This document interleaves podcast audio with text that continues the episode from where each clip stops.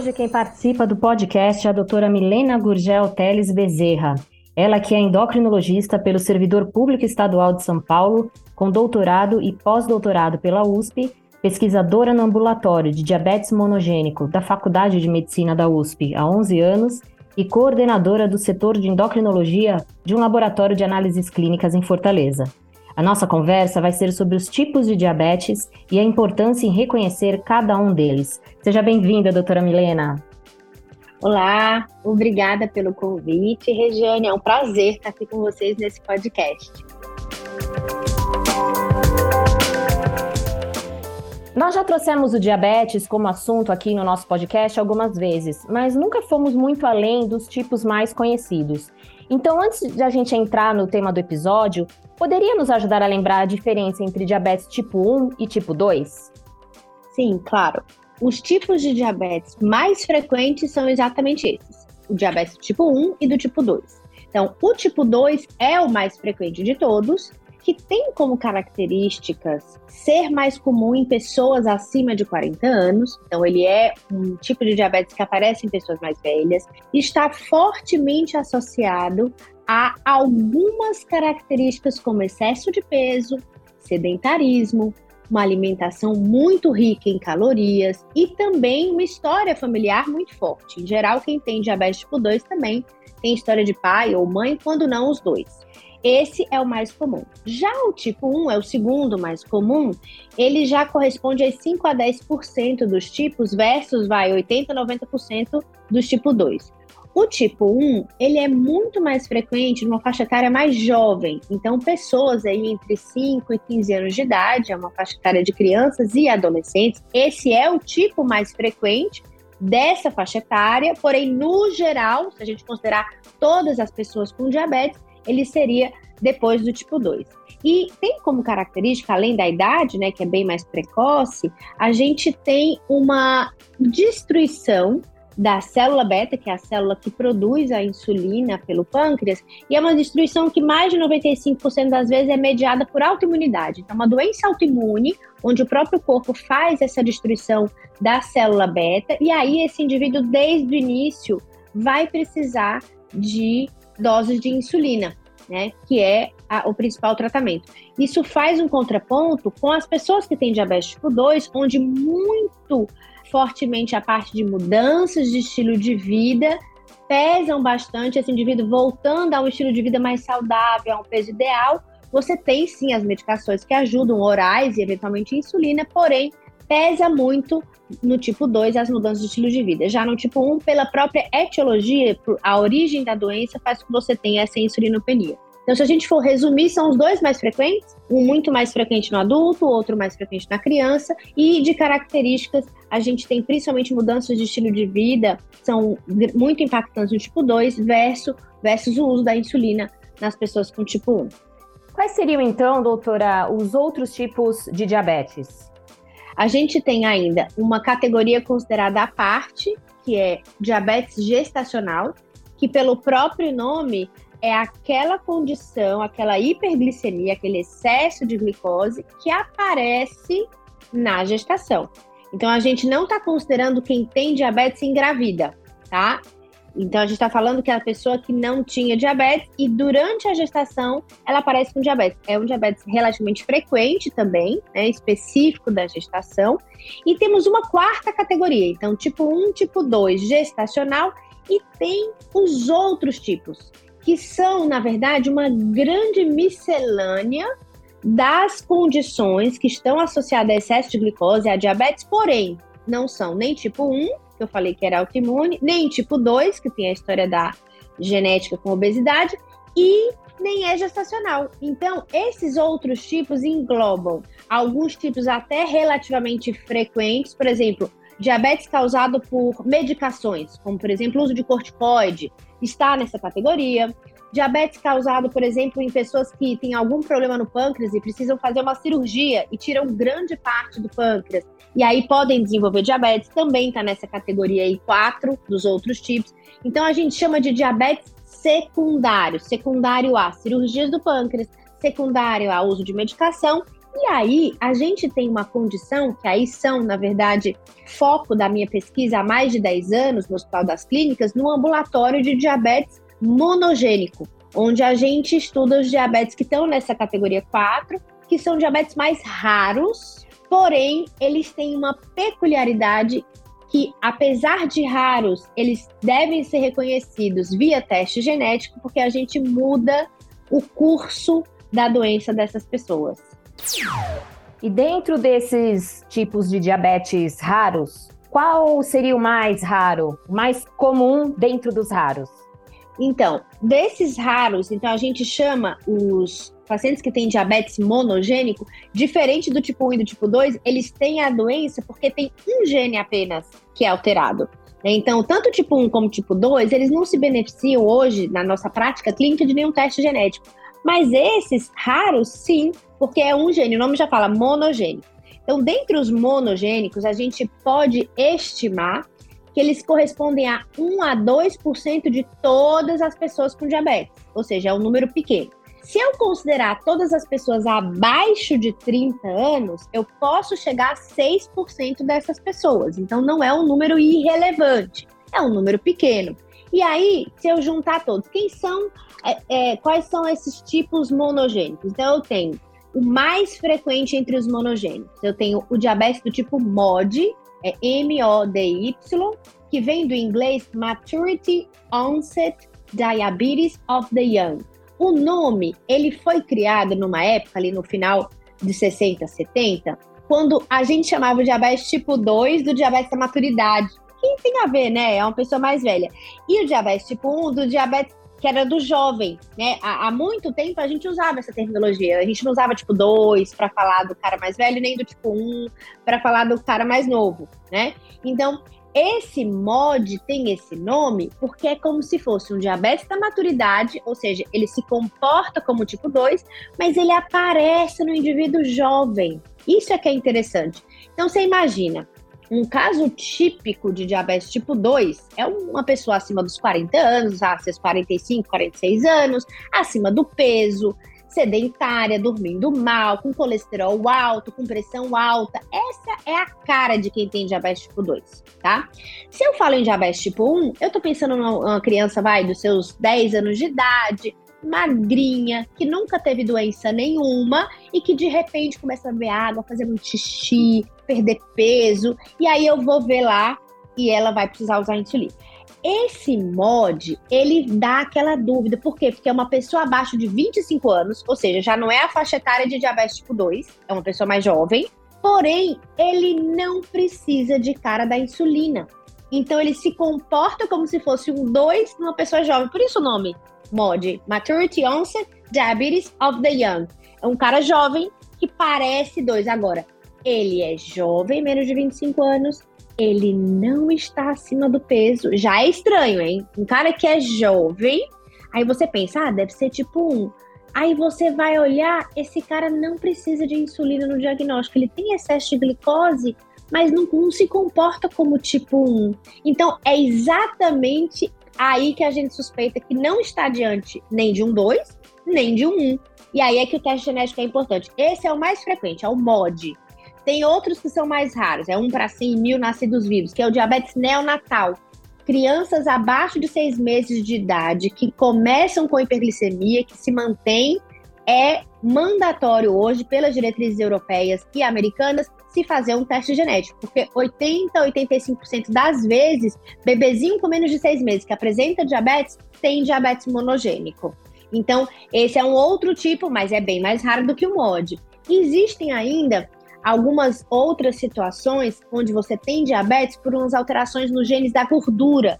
O indivíduo perde totalmente a gordura do corpo, ele fica nada, ele não tem tecido adiposo né, no subcutâneo, ele até fica parecendo musculoso, e isso faz com que ele tenha diabetes também. A gente chama isso de lipodistrofia, né, alterações da, da, do tecido gorduroso. Também causa diabetes, existem genes, é monogênico também e algumas causas bem mais raras ainda, que são síndromes, a gente chama de diabetes sindrômicos, que aí você tem alterações em genes raros que causam várias alterações, alterações cognitivas, né? Alteração da função mental, podem causar epilepsia, podem causar alteração do cerebelo e também diabetes. Então, dentre a gradação dos diabetes raros, né, os monogênios, eu colocaria mais como o MOD, depois a gente tem ali o neonatal, as lipodistrofias e as, e as causas sindrômicas. Esse seria o, o conjunto dos monogênicos. Doutora, uma dúvida que me deu aqui, o LADA é um desses tipos raros também ou não? Ah, essa é uma pergunta excelente. Então, o LADA é um tipo que a classificação do diabetes acaba não englobando 100%. E houve uma discussão recente nos últimos dois anos o que, que se fazia do LADA, porque o LADA ele vem do inglês também, que é diabetes autoimune latente do adulto. Então ele acabou sendo incluído, é, Regiane, dentro do, de um espectro do tipo 1.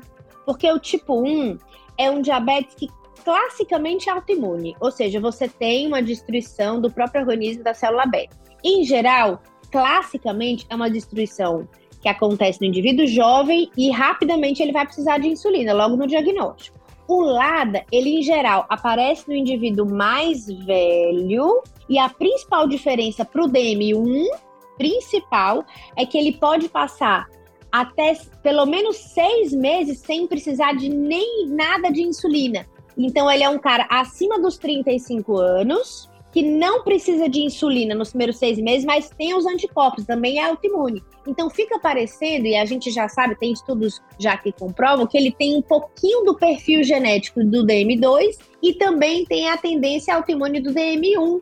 Então, ele abre, ele é um diabetes autoimune, então ele tem essa característica do DM1, só que ele vai, é mais lenta a destruição, então a pessoa só abre depois de uma certa idade.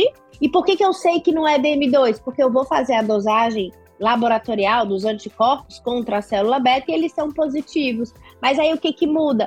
Esse cara não é um cara que abre assim francamente em cetoacidose, precisando de insulina no primeiro momento. Não é, porque existe isso também, viu, Regiane? Existe o tipo 1 de uma pessoa adulta. Não é super frequente, mas existe. Tipo 1 é uma etiologia, não é a idade. Por isso que a gente tirou aquele nome de falar, ah, diabetes da criança, ah, diabetes do adulto. A gente fala tipo 1, que a gente sabe que mais de 90% é mediado pela autoimunidade.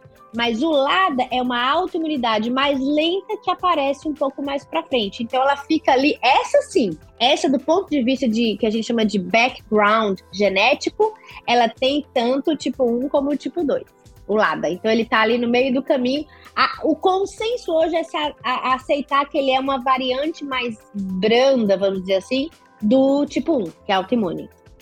Além de adequar o tratamento, qual é a vantagem em reconhecer exatamente o tipo do diabetes no paciente? Então, perfeito. Adequar o tratamento, você falou de cara, né? O tipo 1, você já usa insulina. O tipo 2, em geral, você vai estimular a mudança de estilo de vida e medicação oral. Agora, dos tipos raros, é muito interessante. Isso é uma informação que poucas pessoas têm, inclusive dentro da classe médica. A gente tem conversado muito sobre isso nos últimos congressos nacionais, inclusive internacionais.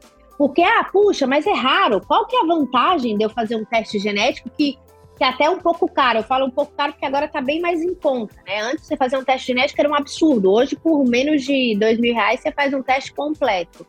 Mas é que para esse tipo mais comum, dentre os raros, que é o MOD, é, os mods, eles têm muitos genes, né? Que podem ser mod. Aí antes a gente chamava mod 1, mod 2, mod 3. A gente acaba não usando mais para não confundir com o tipo 1 e o tipo 2. A gente fala mod, aí fala o nome do gene. Mod GCK é o gene da gluquinase. Mod HNF1-alfa é o gene do fator de transcrição alfa. Por quê? Porque quando eu detecto os dois mods mais frequentes, e quando eu falo mais frequentes, é mais ou menos 80% dos casos, eles têm peculiaridades interessantes. O GCK é uma hiperglicemia, ou seja, é um excesso de glicose que se mantém a vida inteira naquela mesma faixa. Então, você vai fazer um, um jejum para colher glicose, o normal até 99. Você vai fazer o teste de, de glicose, ela vai dar entre 100 e 140, mais ou menos. E ele fica nessa mesma faixa a vida inteira. Tanto a glicose é um pouquinho alta, como a hemoglobina glicada vai vir ali 6,5, 7 já pode ser fácil do diabetes, mas quando é dessa mutação neste gene, Hoje já tem famílias de mais de 30 anos de segmento, Regiane, não acontece nada. Ele fica exatamente nessa faixa, não muda. E aí o que, o que, é que eu faço? Suspendo qualquer medicação. Ele não tem indicação de usar remédio. Porém, como eu disse, você para reconhecer é aquele indivíduo jovem, magro, sem anticorpo positivo, ou seja, você já exclui que é um tipo 1, você exclui que é tipo 2, porque geralmente o tipo 2 não é magro, nem é jovem, e anticorpo negativo. E aí você acompanha essa pessoa 3 a 5 anos e ela não precisa de insulina. Então, se você tiver esses três critérios, você tem indicação de fazer um teste genético. E aí, se for GCK, suspende tudo, tudo medicação oral, insulina, o que, o que for que essa pessoa estivesse tomando, porque não muda, já existe segmento de anos. E mais importante ainda, ela não evolui para complicação crônica, ou seja, não tem alteração do olho, não tem alteração do rim, não tem alteração neuropática para dar problema no pé. É uma coisa, é uma evolução muito benigna, é uma condição de evolução muito benigna. Né? Esse é o GCK. E o HNF1-alfa, que junto com o HNF4-alfa, né, juntando todo, dá quase 90% dos mods, se juntar os três genes, você tem uma ótima resposta à sulfonilureia, que é uma medicação antiga, muito eficiente e bem barata. E o mais interessante é que você dá dose baixa da medicação. Então, hoje eu tenho uma publicação que foi agora abril de 2022, da, da experiência do nosso grupo de 10 anos de ambulatório. E a gente reuniu todos os casos de GCK e todos os casos de HNF1-alfa. E como foi interessante a gente ver que realmente o GCK não muda, a glicose ficou sempre daquele jeito e eles não evoluem com complicação.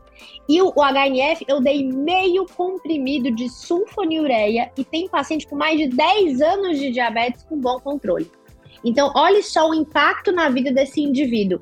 Eu tenho um tipo de mod que ele fica sem medicação e não tem complicação a longo prazo, e o outro que eu tiro insulina e dou comprimido e um comprimido que é acessível, disponível no SUS e que eu dou em dose baixa e ele tem um grande tempo aí ainda que responde à sulfa. Nesse caso, esse que é o da sulfa, do HNF, ele vai ter os mesmos tipos de problemas se ele não ficar bem controlado.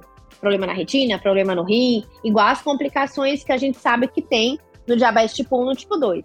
Né? O GCK é o único que a gente fala que é uma condição bem benigna. Mas, se você pensar no impacto para você fazer aconselhamento dessa família, criança que nasce com hiperglicemia, porque o GCK é desde o nascimento. Você tem três dígitos na glicemia, sempre é de 100 a 100 e pouco.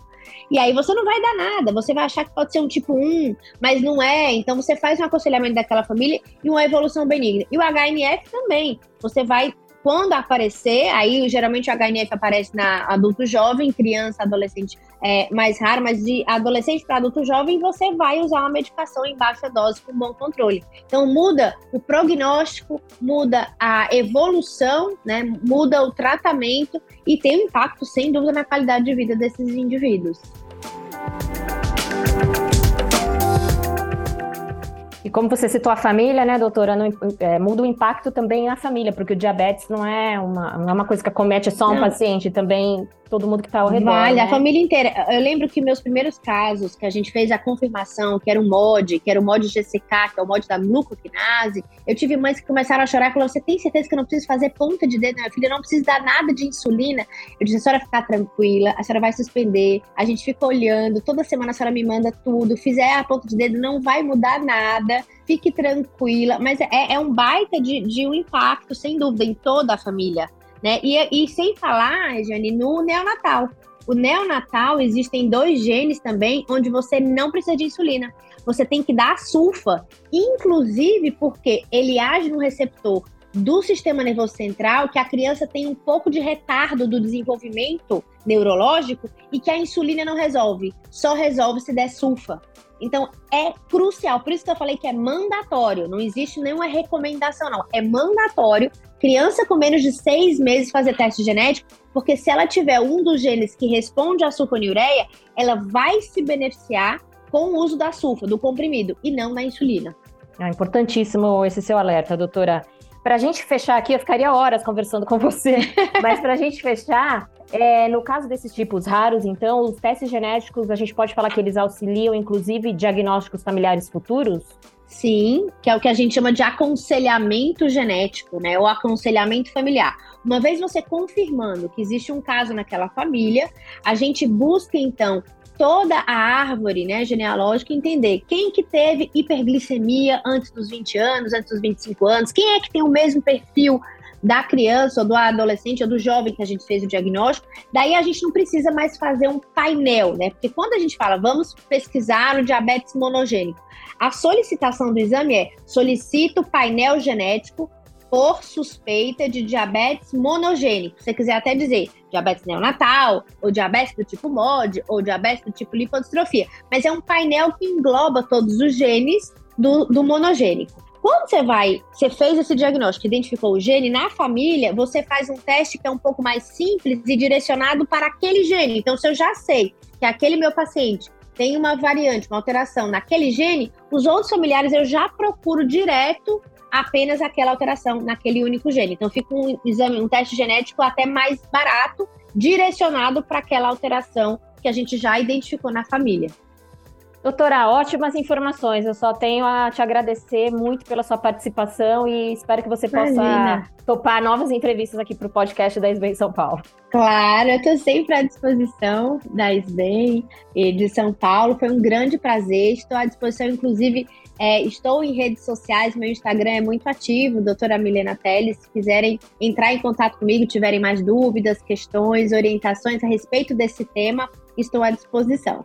Recado dado. Obrigada, doutora.